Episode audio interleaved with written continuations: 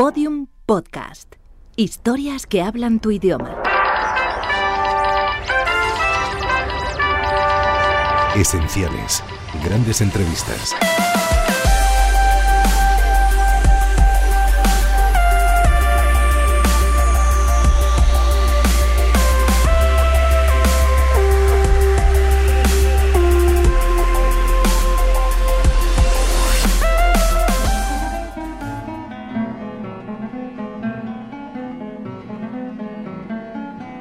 Voces reencontradas. Una serie de ángeles afuera para hora 25 fin de semana. Hace algún tiempo, la digitalización de los fondos históricos de la SER nos permitió recuperar una joya, las entrevistas de José Luis Péquer a grandes personajes españoles. Hoy esas voces vuelven a sonar en la radio, de Berlanga a Delibes, del doctor Puigvert al cardenal Tarancón, de Andrés Segovia a Santiago Bernabéu. Son nuestras voces reencontradas. Hoy nos asomamos a una entrevista con Luis García Berlanga, el gran director de cine que retrató a los españoles con la precisión de un cirujano.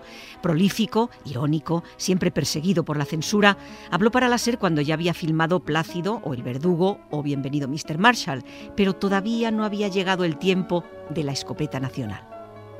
¿Cuántas películas sumaste a lo largo de tus 25 o 30 años de director?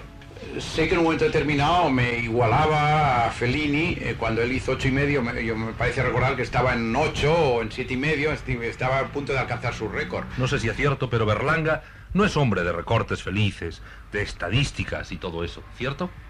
Eh, si sinceramente hubieseis preguntaba por datos míos, por precisos de cuándo empecé, cómo empecé, qué películas he hecho, me hubiese encontrado en una situación peligrosísima porque no me acuerdo absolutamente de nada.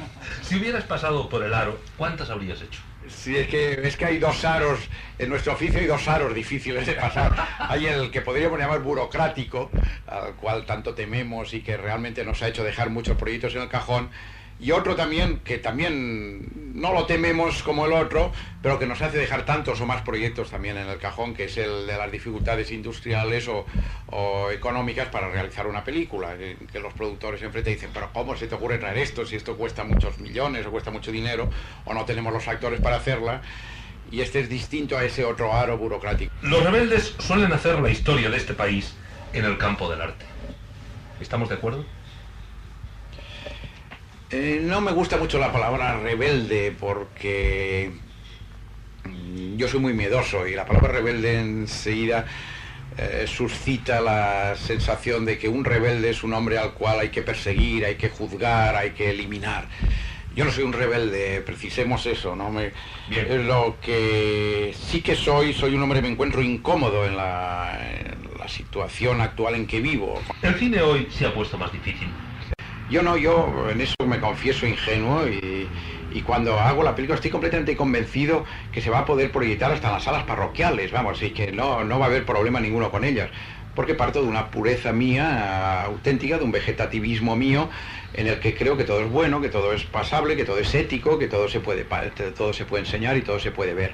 Dirigir es contar o emocionar, es decir, o hacer pensar. Dirigir es, contar y si emociona, pues entonces se ha logrado el arco perfecto.